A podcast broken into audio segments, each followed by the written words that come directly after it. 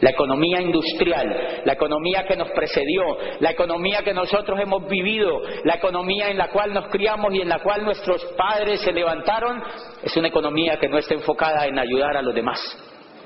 Es una economía que está enfocada solamente en el individualismo a ultranza y esa economía tuvo muy pocos tutores para enseñar a la gente a tener éxito. Y entonces lo valioso de esta economía es que está esta economía tiene, o el network marketing tiene un principio importante y es que es una idea matadora. ¿Por qué es una idea matadora dentro de muchísimas cosas que los economistas, los más versados en esto han analizado? Es que una de las cosas que hace es que conecta con la parte del ser humano que está enfocada en ayudar a otros. Paradójicamente, o contrario a lo que uno cree, los seres humanos no estamos hechos para atacarnos unos a otros. En el fondo, los seres humanos lo que nos gusta es ayudarnos unos a otros. En el fondo, lo que los seres humanos nos gusta es vivir en familia, vivir juntos, prosperar juntos, crecer juntos. En el fondo lo que a los seres humanos nos gusta es ayudarnos. La, la economía industrial no lo logró y se acabó desde 1959, empezó a churruscarse. Empezó a decaer la economía industrial y nació la tercera economía, que es la economía de la información, la civilización de la información. Nosotros hacemos parte de la tercera civilización, de la civilización de la información. El negocio que tú tienes en las manos, por eso es incomprendido, por eso la mayoría de la gente no entra. Por eso la mayoría de la gente no lo lee de manera tan rápida, porque la mayoría de la gente está programada para vivir en la segunda civilización. Como la segunda civilización tardó tan poco, duró menos de 300 años. No duró 300 años. La primera civilización duró 10.000 años. 10.000 años, señores. La, primera gran civilización, que fue la civilización agrícola, duró 10.000 años. Ya no hay sobrevivientes. Ninguno quedó vivo de esa civilización. 10.000 años duró y nació hacia finales del siglo XVIII la segunda gran civilización, gracias al auge de la filosofía, gracias al auge de todo el conocimiento que la Europa medieval extrajo de los griegos, gracias a la ruptura que hubo con el Renacimiento italiano, gracias a toda la importación de ideas que esa Italia renacentista del siglo XVI traía a través de la escuela de Toledo con, el, con Alfonso X el sabio, cuando organizan una escuela de 40 sabios para traducir a los griegos que no se habían leído en Europa. Europa estaba oscura y no habían leído a Aristóteles. Europa no había leído a Sócrates a través de Platón. Europa no había visto la luz del pensamiento libre. Y entonces lo importan a través de Toledo, lo importan a través de España, van y traen ese conocimiento y se lo apropian en Italia básicamente y ahí nace lo que llamamos el renacimiento italiano y aparecen los grandes pensadores, aparece Maquiavelo, aparece Miguel Ángel Bonarotti en la pintura, aparecen los grandes escultores como Tiziano, como Botticelli, como Sa, aparecen los más ilustres en el Renacimiento y aparece la filosofía moderna y entonces Descartes crea la duda metódica y, dice Galileo, la Tierra no es el centro del universo. ¿Se acuerdan? Miles de años la humanidad había creído que la Tierra era el centro del universo. Y un profesor de la Universidad de Pisa que se llama Galileo Galilei un hombre de una avanzada edad encuentra el telescopio que un holandés llamado Hans Lippershey había inventado y lo perfecciona y lo usa para ver las estrellas y dice, wow, Aristóteles está equivocado, Ptolomeo está equivocado. Habían educado a la gente miles de años informándole que la Tierra era el centro del universo. dice Galileo, no, no, no, no, no, la Tierra no es el centro del universo. ¿Qué creen que pensaba esa cultura en ese momento con esa idea? Que estaba loco, revolución total. Galileo fue expulsado inmediatamente de la Universidad de Pisa como profesor de matemática, porque nadie podía soportar que Galileo contradijera las ideas del maestro griego. Y lo votan de la Universidad de Pisa. Y el pobre Galileo, humillado y ya anciano, además de ñapa, es llamado ante el tribunal de la Inquisición y le dicen, la pena para lo que tú has hecho es quemarte en la pira romana, como se hizo con Giordano Bruno, que le cortaron la lengua vivo y lo exhibieron en una pira romana para que la gente tomara escarmiento, que pensar era prohibido, que cambiar era prohibido. Y Galileo dijo, ay, qué susto, a mí me van a hacer lo mismo. Y le dijeron, la pena que está prevista para ti es la misma. Y entonces a Galileo lo llevan enfrente del tribunal y le, dice, el inquisidor le dice, hay dos posibilidades. O tú te retractas y te damos una pena un poco más tierna que consiste en cadena perpetua. O, no, o, o sigues en tu invención y te quemamos en la pira. Pero antes te cortamos la lengua vivo como a tu amigo Jordán, el pensador, el idiota. Para ellos era un, un idiota. Y entonces Galileo dice, bueno, yo tan 69 años ya tengo, me he gastado toda la vida en esto. Y le dijo, no, yo me voy por la primera. Me retracto. Y entonces lo condenan a cadena perpetua. Galileo murió preso. Murió preso en su casa. Le dieron eh, pues la casa como, como cárcel y murió preso porque tenía cadena perpetua. Pero al salir del auditorio donde estaba con el tribunal, dijo, pero que se mueve, se mueve.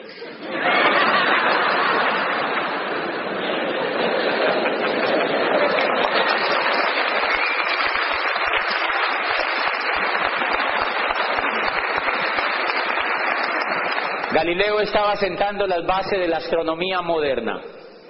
Galileo estaba sembrando las bases de la civilización que hoy tenemos y de allí apareció la, la, duda metódica, apareció Descartes con el discurso del método y mandó al traste con las teorías que habían hasta allí y el mundo cambió. Y gracias a eso apareció la Revolución Francesa. Y gracias a eso aparecieron los derechos civiles de los seres humanos. Y gracias a eso ocurrió la primera democracia que se instaura en el mundo, los Estados Unidos de Norteamérica. La primera democracia. Ni siquiera los griegos antiguos habían propugnado por una democracia más abierta y más genuina que la que implantó el pueblo norteamericano con los fundadores. ¿Por qué? Porque alguien se atrevió a cambiar porque alguien se atrevió a pensar. Estamos viviendo justamente, justamente, señores, estamos viviendo un momento crucial en la historia de la humanidad y es que ustedes y yo nacimos por fortuna y para otros infortunadamente. Nacimos justamente cuando se parten las dos civilizaciones. Eso que yo les estoy hablando dio origen a la segunda civilización, a la era industrial.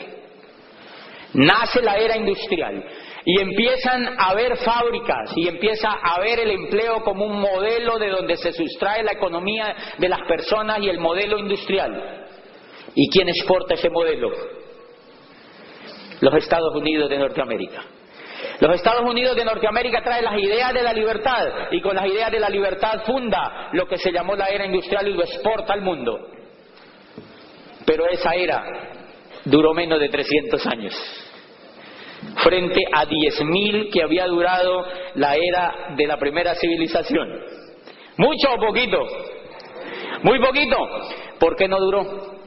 Uno de los factores que se cree por los cuales no duró es porque atacaba los principios con los cuales los seres humanos estamos ansiosos de vivir. Y era lo que les mencionaba en la primera parte. Los seres humanos queremos vivir juntos, los seres humanos queremos vivir en solidaridad, los seres humanos no queremos atacarnos, queremos vivir siempre ayudándonos unos a otros, contrario a lo que mucha gente cree. No hay cultura realmente que se ataquen entre sí.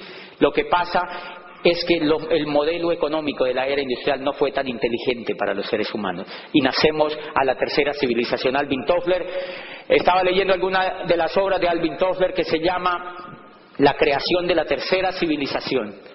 Y la tercera civilización es la civilización de la información.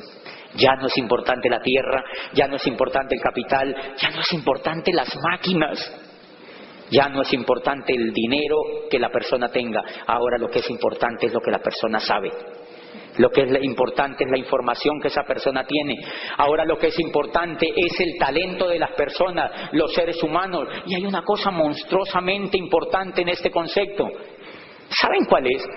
Que las dos civilizaciones anteriores creían que los recursos eran agotables, escasos y limitados. Entonces a los economistas los formaron diciéndole que ellos eran las personas que se encargaban de medir una economía agotable, los administradores de los, de los recursos escasos. Hay un amigo que estudia economía en ese momento y yo le digo, hello. La economía como se concibió es una economía para estudiar una era que ya no existe. Miren lo grave. La era que estamos viviendo, la era que se está empotrando en el mundo, una era que está avanzando a pasos agigantados y que no empezó ahora, empezó en la década del 50. Lo que pasa es que nos dimos cuenta ahora nomás. Pero viene desde la época del 50 creciendo. Y esa era, una de las características es que el principal recurso ya no es la tierra ni es el capital, sino la información, el conocimiento. ¿Y saben qué? El conocimiento es inagotable. Inagotable, señores, el conocimiento es inagotable. O sea, que el economista que está formado para medir esa era ya es obsoleto en la tercera era. Por eso ustedes no han notado que los muchachos salen allá y dicen, yo era rector de una universidad y graduábamos estudiantes y estudiantes y estudiantes y les entregábamos el título. Yo les entregaba el título y les daba una palmada y yo les decía, vayan a ver qué consiguen. Los muchachos salen allá a la calle y vienen después y le dicen al papá, papi, no hay nada. Y el papá, que tampoco está informado, le dice, siga buscando. qué pega. Y ya de ayer me encontré un muchacho que yo auspicié en Cali. Yo auspicié en, bueno, lo iba a auspiciar. Le conté este negocio en Cali. Yo lo llevaba a reuniones y lo llevaba a reuniones y lo llevaba a reuniones y le daba manivela. A ver si veía el negocio. No lo vio. Y, decía que sí, estaba emocionado, iba, pero yo lo veía en la carota que como que él sentía que como que él piensa que me va a hacer un favor. Es raro, hay gente que cree eso. ¿Les ha pasado también aquí lo mismo? A uno le provoca asesinarlos. Uno les ve en la cara que como que ellos creen que le están haciendo un favor a uno. Y entonces, bueno, él le iba y dar y no entraba. Entonces yo me conseguí otro, apliqué la ley en este negocio. Búsquese otro. Ah, y me conseguí otro. Me olvidé de... Se vino a los Estados Unidos y claro, está feliz. Dijo, ya entendí. Yo dije, ah, interesante. Qué bonito que haya entendido. ¿Qué pasa? Bueno, primera cosa, estamos cambiando. Tenemos una época de cambios. Los cambios, los cambios que se están dando en la economía Tú y yo no los podemos decidir. No están en manos tuyas ni mías lo que pasa. ¿Por qué? Porque toda la humanidad se basa en tendencias. Siempre las tendencias son las que marcan el paso de la economía. ¿Están de acuerdo? Son las tendencias, son tendencias. El mundo vive con tendencias y esto no es de ahora. Toda la historia de la humanidad, las civilizaciones han vivido en tendencias y momentos. Señores, espectacular lo que tenemos en las manos. El negocio que ustedes y yo tenemos es un auténtico negocio de la economía de la tercera civilización. ¡Wow! Es un auténtico negocio de la tercera civilización. Y no lo digo yo, lo dice una de las personas que yo más respeto en el mundo de, de, esta industria, que habla sobre esa industria y que es de los hombres más respetados en el mundo de las finanzas y de todos estos temas. Se llama Robert Kiyosaki. Dice Robert Kiyosaki en un libro que me impactó cuando yo leí eso, dice, el mundo ya ha asimilado la idea de que terminó la era industrial y que entramos oficialmente a la era de la información. Dice, los negocios como General Motor y Ford Motor Company pertenecieron a la era industrial. Dice, las franquicias como McDonald's fueron la frontera entre la era industrial y la era de la información. Dice, pero el network marketing, los mercados en redes son un genuino negocio de la era de la información porque operan sin empleados, sin terrenos ni fábricas, sino con información. Y cuando yo vi eso, yo dije, para mí era como estar descubriendo una mina de oro. Estaba descubriendo una mina de oro porque estaba recibiendo información importante. Y después voy a un libro que se llama Los Nuevos Profesionales, el surgimiento del network marketing como la próxima profesión de relevancia. Escribe un profesor de Harvard, es un doctor de Harvard que se llama Charles King y actualmente es catedrático de mercados en la Universidad de Illinois de Chicago. Es titular de la cátedra de mercados y dice, el network marketing surge hoy como el método de distribución más poderoso y el modelo de empresa más atractivo en la nueva economía. ¡Wow! Y voy leyendo yo eso. Y entonces yo me preguntaba cuando era rector de esa universidad, oye, ¿y entonces qué? Un profesor se acerca y me dice, yo le digo, ¿conoce este libro? Y me dice, no. Yo digo, de razón. ¿No ha leído este libro? No, yo ya me lo había leído. Y entonces yo me pregunté, ¿qué tipo de empresas le están enseñando a montar a los jóvenes? ¿Qué tipo de empresas le están enseñando a montar a los muchachos? Empresas de la segunda ola. Empresas casi todas de la segunda civilización. Por dos razones. Primero porque los profesores nunca han tenido una. Si el profesor nunca ha tenido una empresa, ¿a él qué le importa si es de la primera, de la segunda o de la tercera?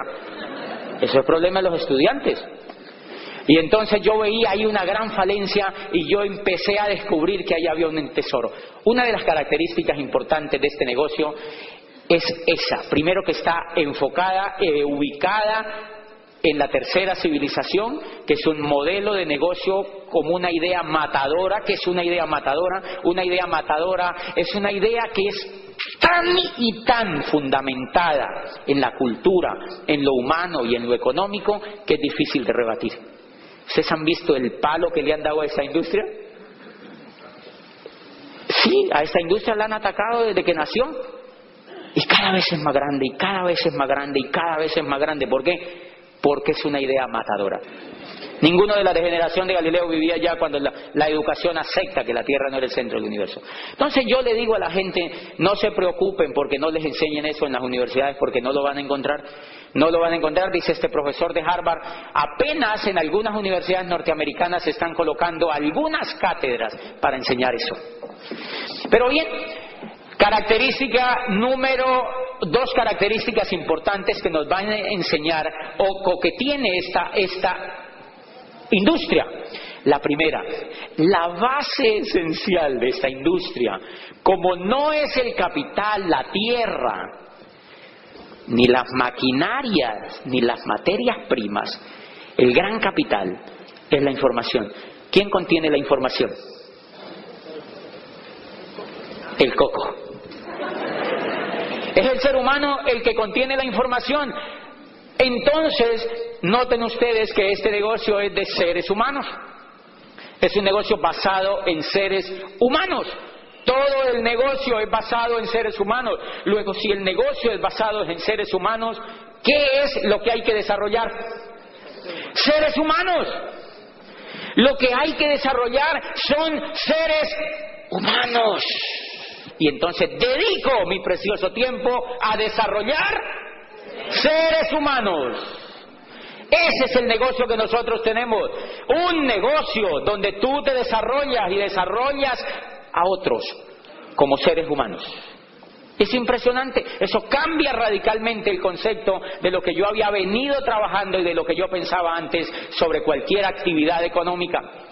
Entonces, si tú te enfocas a desarrollar seres humanos, vas a usar la mayoría del tiempo, señores, la gente lo pierde en cosas que no son enfocadas en lo más importante.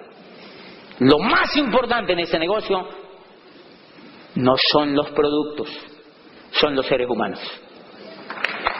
Lo más importante en este negocio son los seres humanos. Un ser humano se raja en este negocio si no tiene un sueño. Pero se raja si no tiene un sueño. Pero se raja si no sabe para dónde va pero se raja si no entiende la magnitud del negocio que nosotros tenemos. Si no entiende la magnitud del negocio que nosotros tenemos. Cuando yo auspicio entonces a un ser humano en ese negocio, lo ¿cómo es tu nombre? Héctor. Lo primero que yo me percato, ¿de dónde eres Héctor? Dominicano. Dominicano. Yo creo que me iba a decir de Cuba. bueno, dominicano dominicano. Héctor es de República Dominicana y entonces si yo lo auspicio, lo primero que yo hago con él es hacer que él encuentre sentido de lo que va a hacer. Eso es clave. Que él le encuentre sentido a lo que va a hacer. ¿Saben cómo se llama eso en psicología? En psicología, la psicología humanista, la psicología que yo más aprecio de toda la psicología y lo que me parece que es el mayor desarrollo de la psicología.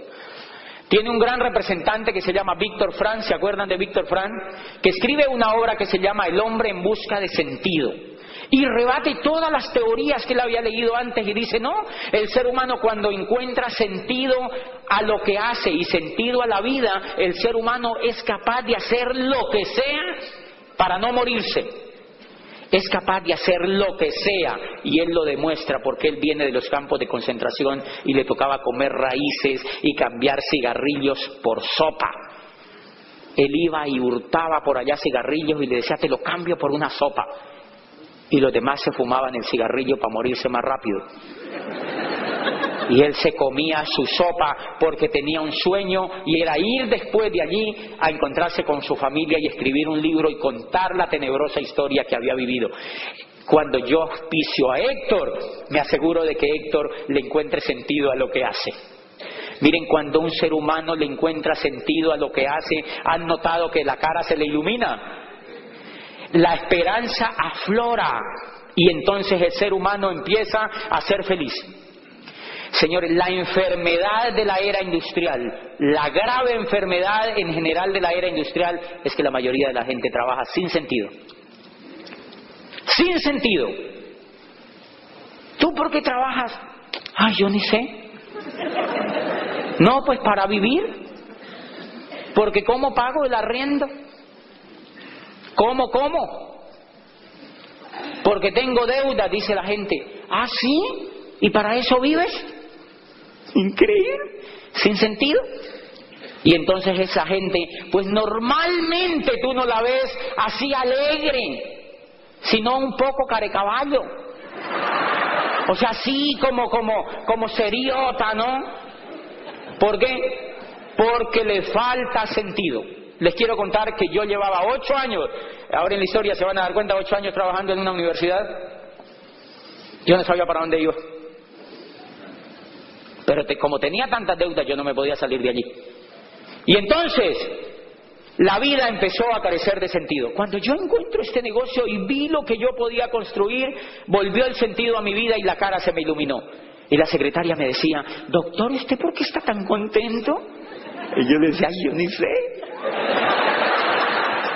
Yo sí sabía para dónde iba en la vida. A partir de que yo encontré este negocio me di cuenta para dónde iba en la vida. Primero, si yo encuentro a Héctor, entonces le ayudo a que él encuentre un sentido. El primer sentido que yo le ayudo a descubrir a una persona en mi grupo es que él entienda que va a construir una organización. ¡Guau! ¿Ustedes saben lo que eso significa? Va a construir una organización. Y la va a construir con conocimiento. No con el dinero de él, no con maquinaria de él y con préstamos en bancos. No, la va a construir con conocimiento, que le da un equipo y con su capacidad que la tiene por dentro. No necesita más. Y entonces le enseño y le muestro que lo que él va a construir es una organización. Porque si yo no le muestro eso, él se me puede dedicar solamente a vender productos. Yo le tengo que mostrar a él que lo que va a construir es una organización. ¿Una organización de qué? De seres humanos. La persona que tiene sentido de lo que hace no se raja. Nosotros hacemos un seminario en una universidad ahí en Colombia que se llama la Universidad Javeriana, una universidad importante en el sur de Cali. Yo auspicio un muchacho a quien no le había yo logrado todavía descubrir el sentido de lo que hacía, iba a su primer seminario. Y resulta que en ese seminario yo tengo un grupo que trabaja en una orquesta. Y entonces había ido uno de los muchachos de la orquesta con un trombón. Con un trombón. Y entonces cuando llegó el momento de los reconocimientos, la alegría y tal y no sé qué, entonces apenas salía alguien al reconocimiento, decía el muchacho del trombón, hacía cuac, cuac. Bueno, yo normal. Cuando terminó el seminario el otro día lo llamé y le dije, oye, ¿cómo te fue en el seminario? Y me dijo, no, regular. Y yo, ¿y por qué? Yo había salido enardecido del seminario. Me dijo, no regular, ¿cómo se llevan a un tipo con un trombón en semejante evento? Tremendo auditorio. ¿Y cómo se llevan a un tipo con un trombón? Ese señor dañó todo. Decía, se rajó. Se rajó sigue siendo amigo mío, yo le escribí por el chat, estaba ahí pegado al chat, yo le dije, hoy hay seminario en la universidad y me aseguré de que no lleven trombón. ¿Por qué creen que se rajó? Porque no tiene sentido. ¿Se da cuenta? El que no tiene sentido, hay señoras que se han rajado en ese negocio porque las pisaron.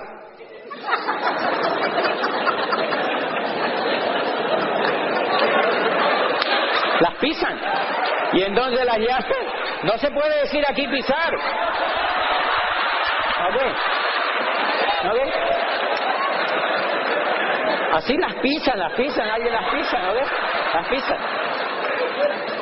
Hay señoras que, o personas que van a un auditorio y dicen, no, yo una vez estuve en eso, pero no, es mucha gente, a mí me pisaron. Y uno dice, ¿y eso qué tiene que ver? A mí se me pueden ir todos encima, yo no me rajo. Porque ya encontré el sentido, señores del negocio. El sentido te hace tomar decisiones que antes no tomabas. Si tú vas a construir una organización, es para ser libre. ¡Libre! Yo llevaba 25 años trabajando y en cuatro años, en el segundo año eres libre. Cuatro años, diamante. Libre. ¿Dónde hay que ir? Donde haya que ir. Entonces el que entiende el sentido del negocio, adivine qué hace. Lo primero que hace es que va a la convención. Va a la convención donde sea. Yo inicié el negocio en Popayán, sur de Colombia, a 14 horas en guagua o en bus, allá le llamamos bus, que el aparato ese largo que tiene puesto. Allí. Todos cada cuatro meses nos íbamos sagrado desde Popayán a Bogotá a una convención. ¿Saben cuántos llegamos a ir? 500 personas en buses. Cuando los buses, en mi país es un país muy quebrado y hay ríos, y los buses les encanta tirarse a los ríos. De verdad, hay mucho accidente de buses en los ríos. Señores, no importaba eso. ¿Por qué? Porque había sentido. No importaba eso porque había sentido. Y entonces es clave ese pedacito. Y hoy la gente que tiene sentido es esmeralda y están calificando a diamante. Allí en Popayán, porque tienen sentido. Los demás se escurrieron.